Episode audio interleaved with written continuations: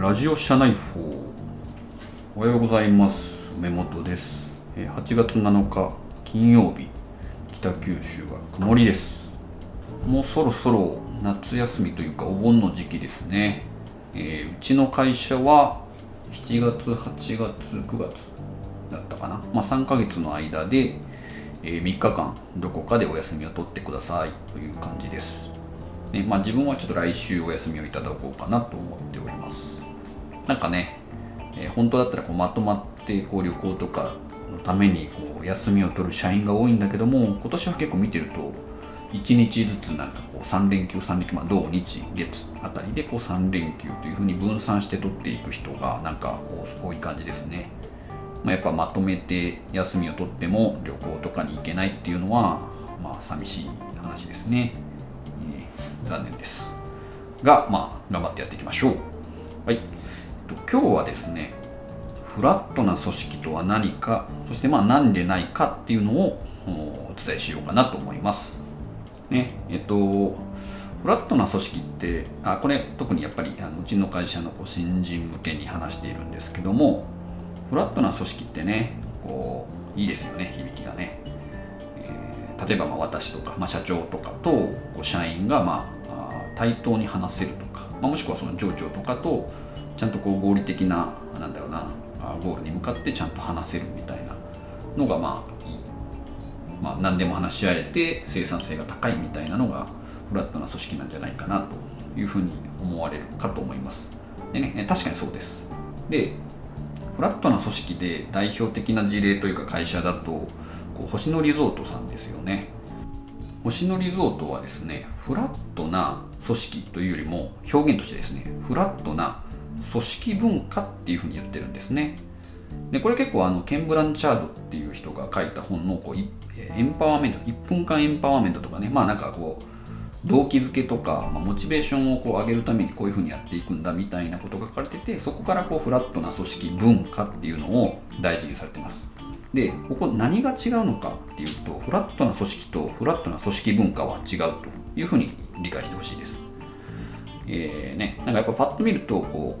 う社長とかが、まあ、いなかったりとか、まあ、いてもですねいてその後中間管理職がいなくて、えーみんなあとは平等とか、まあ、役割に応じて、えーなんかまあ組織がけあの形成されてるっていうのがフラットな組織のイメージなんですけども何でないかっていうと実はねあの星野リゾートとかもそうなんですけどもあの中間管理職っていうのは存在します。で、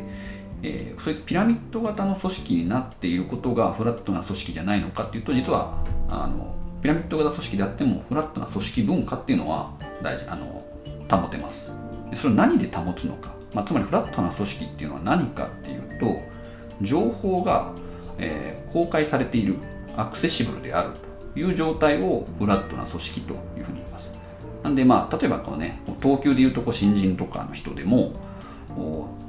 比較的なんだろうな、まあ、例えば経営会議とかで話されているようなことに対してももうあのアクセスできるというか知ることができるみたいな状態を作り上げていることをフラットな組織と言います。